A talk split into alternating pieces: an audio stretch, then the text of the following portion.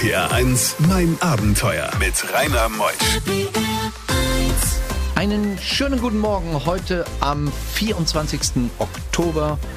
Hoffe, Sie hatten alle bisher einen schönen Oktober gehabt. War ja ganz gut, gell? Mal so, mal so. Ach, das ist ja halt der Herbst. Nun habe ich mir den Heinrich eingeladen, Heinrich Kern. Er ist durch den wilden Osten geradelt. Sein Ziel war der Baikalsee. So viele Abenteuer auf der Strecke. Bleiben Sie dabei bis 12. RPR 1, mein Abenteuer wird präsentiert von der Welthungerhilfe, die deutsche Hilfsorganisation für eine Welt ohne Hunger. Mehr unter welthungerhilfe.de. RPR 1. Die beste Musik für Rheinland-Pfalz. RPR 1, mein Abenteuer mit Rainer Meutsch. Der Heinrich ist hier. Moin, Heinrich. Ja, guten Morgen, Rainer. Herzlichen Dank für die Einladung. Heinrich Kern und man hört's an der Sprache, da schwäbelt schon so ein bisschen, gell? Richtig, es wird man immer hören. Ich komme aus Tübingen Richtung Stuttgart.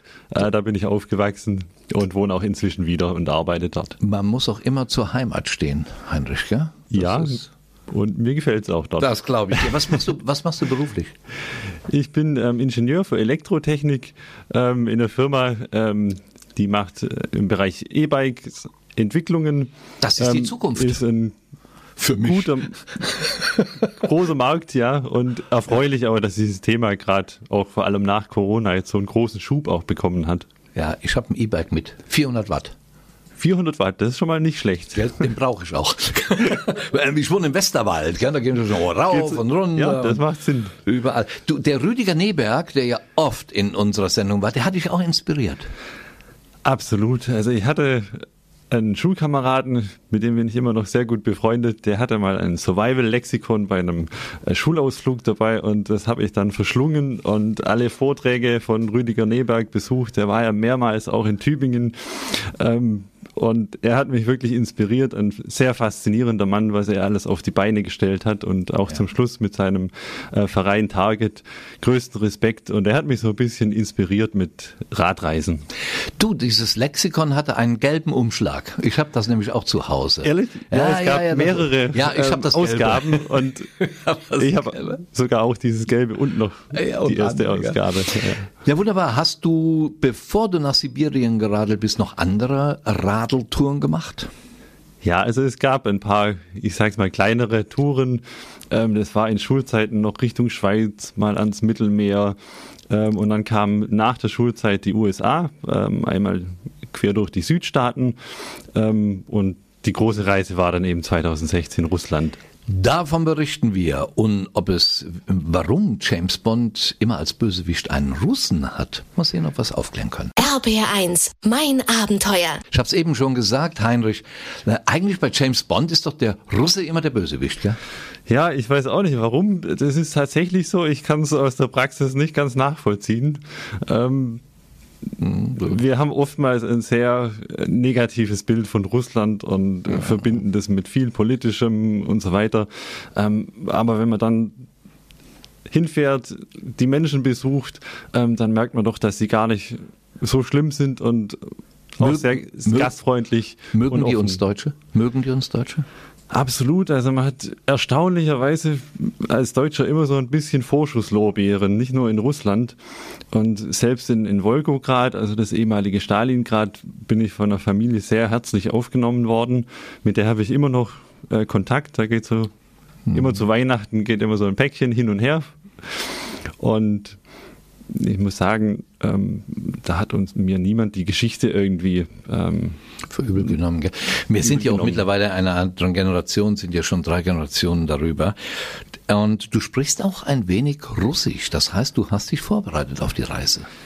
Ja, es ist eben sehr viel intensiver, wenn, wenn man sich mit den Leuten unterhalten kann.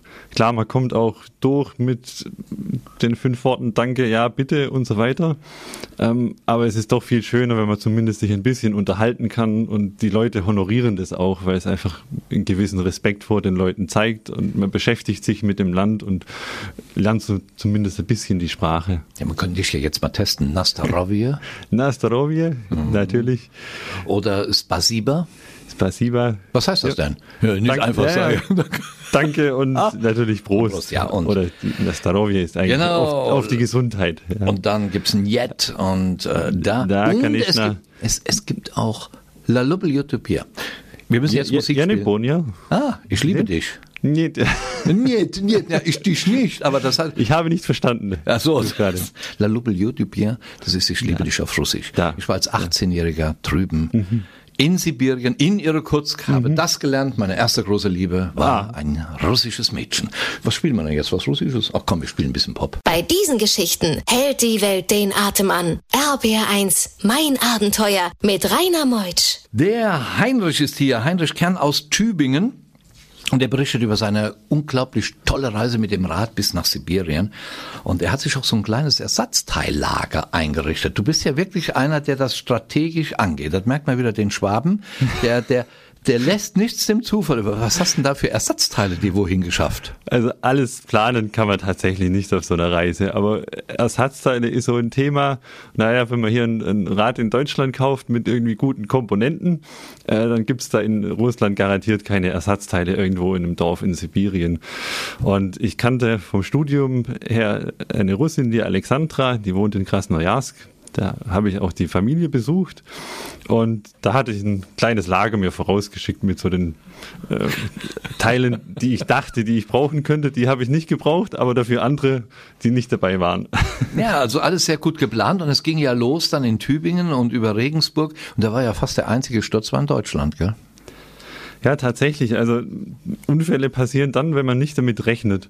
Und äh, der einzige Sturz war in, in Bayern, da hat es geregnet und ich hätte eigentlich Pause machen sollen, habe aber gesagt, komm, wenn ich jetzt schon Pause mache, dann komme ich niemals in Russland an und bin dann weitergefahren. Und da war in der Straße irgendwie so ein Absatz drin und Na, da weg, weg ist eben man, gelegt. dich Ja. weghauen. Ja. Hast du eigentlich immer in deinem Zelt übernachtet oder hast du dir auch so Hotels geholt? Ja, also überwiegend ähm, Hotel ist auch gerade in, in Sibirien gar nicht anders möglich. Ähm, ab und zu mal ein Hotel und ansonsten gibt's noch die Möglichkeit über Couchsurfing oder Warm Showers, das ist quasi das Pendant nur für Radfahrer. Klappt Internet in Russland? Erstaunlich gut. Ah. Wir sind in Deutschland da, glaube ich, ähm, Schlechteres gewohnt. Also es ist teilweise erstaunlich, ähm, auch Kasachstan zum Beispiel, wo man überall guten Empfang hat und Internet. Ähm, Wie in Tübingen. ja, Wir spielen Musik. RBR1, mein Abenteuer around the world. Die packendsten Stories von fünf Kontinenten. Der Heinrich Kann ist heute Morgen hier, ist mit dem Fahrrad unterwegs nach Sibirien und wir sind jetzt in Russland. Am Wolgatal habe ich mal gehört, da gäbe es die Ansammlung sämtlicher Stechmücken unserer Erde, die permanent Jahreshauptversammlungen dort abhalten. Es sind wirklich so viele Stechmücken da? tatsächlich alle sind, das weiß ich nicht, aber es gibt zumindest eine Sorte, die ist sehr penetrant und da gibt's alle möglichen Mittelchen und Chemie. Habe ich alles ausprobiert, ähm, aber wenn man dann schwitzt und hat noch Sonnencreme auf der Haut, dann hilft das irgendwie alles nix. Das sind Wolken an Stechmücken, gell? Also teilweise schon, wenn man gerade so in, in sumpfigen Gebieten so am, am, ja, am, am Ufer ist, ähm, hat man teilweise richtige Wolken. Aber ein Moskitonetz ist gut und nachts im Zelt einfach abends einmal rein, zumachen und dann, Ja, dann geht's, mor gell? bis morgens nicht mehr raus. Wenn dann man an einer Fähre ankommt und da steht, mm -mm, ausgefallen, was passiert dann? Nierabotait. was heißt das denn schon wieder? Also arbeitet nicht übersetzt, wörtlich übersetzt. Ähm, ist oftmals alles, was außer Betrieb ist in Russland, ne- Nerabotait. Geht nicht. Und tatsächlich äh, war auf der Karte eben diese Fährverbindung eingezeichnet und die war aber für drei Wochen außer Betrieb. Und ja, das bedeutet, es gibt nicht sehr viele Straßen und es war dann gleich ein Umweg irgendwie von 175 Kilometern. Es sind einfach andere Distanzen. Ist das Leben oder das Durchfahren durch Russland teuer oder günstig? Also Sprit brauchst du ja nicht, hast das Fahrrad bei. Richtig. Ähm, also Lebensmittel sind teilweise fast genauso teuer wie bei uns. Also gerade im, im Supermarkt, wenn ich jetzt einen Liter Milch kaufe, kostet wahrscheinlich mehr als bei uns. Ähm, oftmals, wenn die ja, Babuschkas, die Omas irgendwie Gemüse verkaufen, Tomaten, das kriegt man dann sehr sehr viel günstiger natürlich, aber man braucht wirklich nicht viel auf so einer Reise. Ja. Mhm. Und da man eh auch nicht viel bei hat, äh, kommen Diebe dann auch nicht an gutes Diebesgut. Und dann hatte er sehr nette Diebe getroffen in Kasachstan. Was da passierte, erfahren wir gleich nach elf. RPR 1, mein Abenteuer mit Rainer Meusch. Heute Morgen in mein Abenteuer ist der Heinrich Kern aus Tübingen. Er ist mit dem Fahrrad bis an den Baikalsee geradelt und wurde dann in Kasachstan überfallen. Man beklaute ihn. Aber letztlich sagte er, die waren noch echt nett. Was er dort erlebte, erfahrt ihr gleich. RPR 1 Mein Abenteuer wird präsentiert von der Welthungerhilfe, die deutsche Hilfsorganisation für eine Welt ohne Hunger. Mehr unter welthungerhilfe.de. RPR 1. Die beste Musik für Rheinland-Pfalz. RPR 1, mein Abenteuer mit Rainer Meutsch. Heinrich Kern ist hier aus Tübingen. Wir hatten es eben erzählt, es gibt auch nette Diebe. Richtig, ja, da war ich in Kasachstan, hatte einen anderen Deutschen, den Christian, getroffen. Wir sind eine Woche gemeinsam gefahren. Der ist dann nach Indien äh, weiter und wir wollten unbedingt da ans Kaspische Meer und einmal baden. Hat auch nicht funktioniert, weil das Wasser viel zu flach war. Ähm, aber als wir dann zurückkamen, die Fahrräder waren da hinter so einer Sanddüne da haben wir gemerkt, dass die Packtaschen geöffnet waren und, und äh, am Lenker diese Lenkertasche. Und es war tatsächlich nur ein, ein, Geldschein oder zwei Geldscheine waren weg. Äh, die Kreditkarte haben sie drin gelassen und eine Zange aus meinem Werkzeugset. Ähm, der Rest war aber noch da. Von daher, das Geld war ersetzbar. Ähm, ich war froh, dass zum Beispiel die Fahrradpumpe oder sowas nicht weg war. Die wäre mir in dem Moment mehr wert gewesen als diese 200 Euro, die dann weg waren. Aber Wer weiß, wer der Dieb war. Ja. Sie sind sehr arm dort und ja.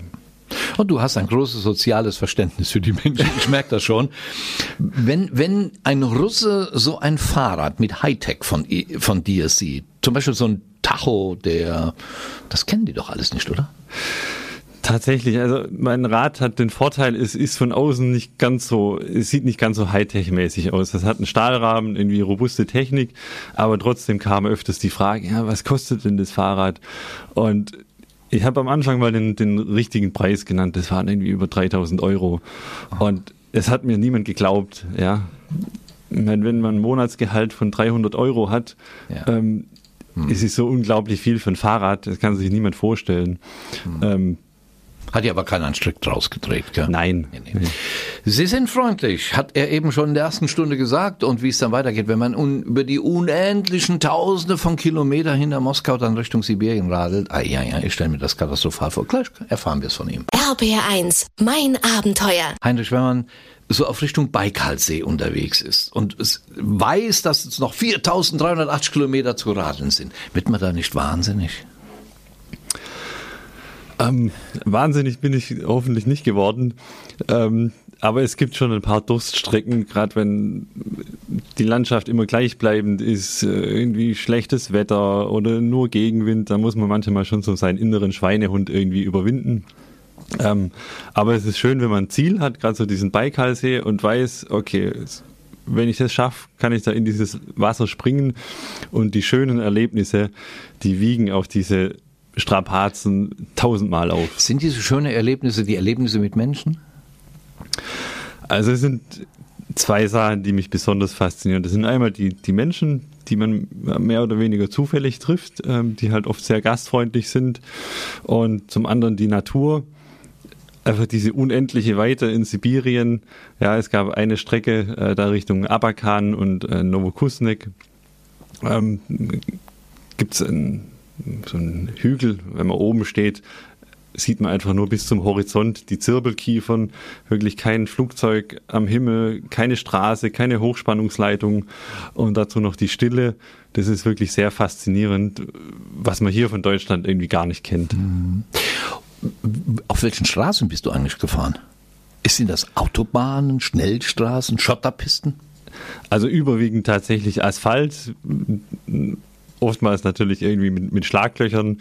Ähm, aber es ist so ein bisschen eine Abwägung. Entweder fährt man auf mehr befahrenen Straßen, hat dann viel Verkehr, das ist halt auch gefährlich und hat dann besseren Belag und irgendwie eine geradere Strecke oder man nimmt so die, die Nebensträßchen, ähm, die dann eben oftmals geschottert sind ähm, oder wenn es dann regnet, sogar matschig.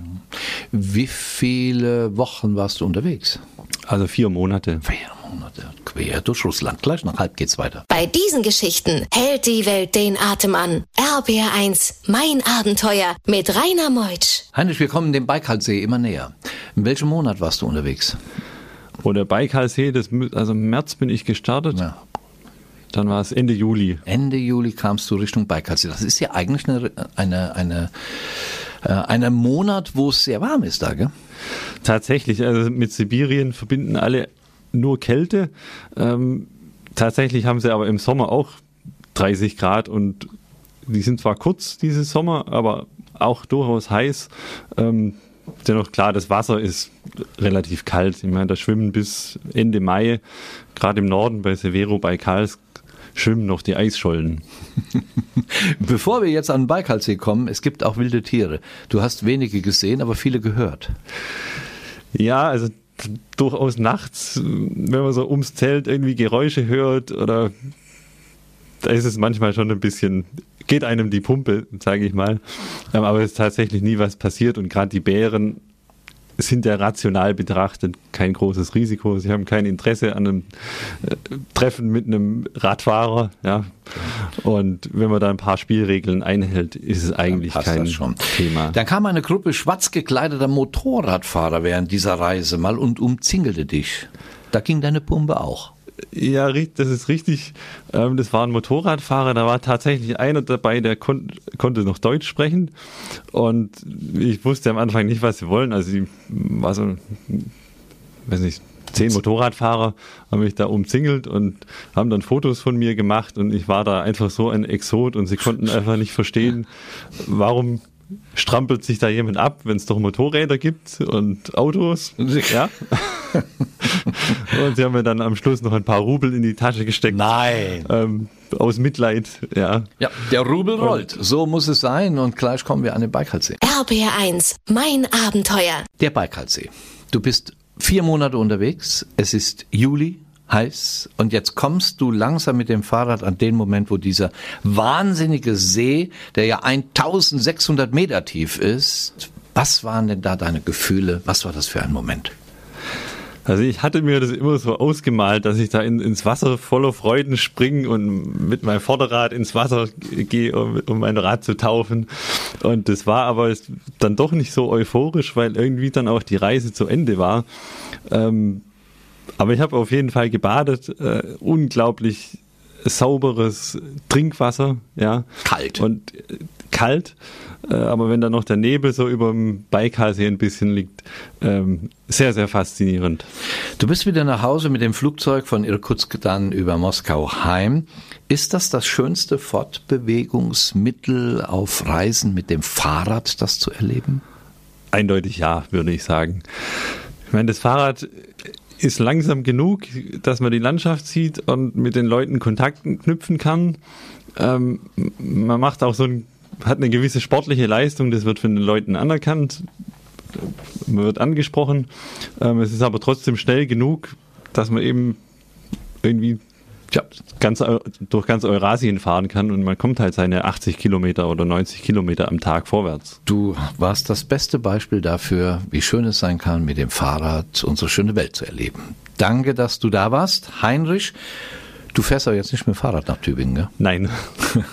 Danke, dass du da warst. Heinrich Kern war's. Und nächste Woche kommt Morden Hübbe. Der Morden ist 2011 mit seiner Freundin los auf Richtung Weltreise. Nun schreiben wir das Jahr 2021. Der Kerl ist immer noch unterwegs.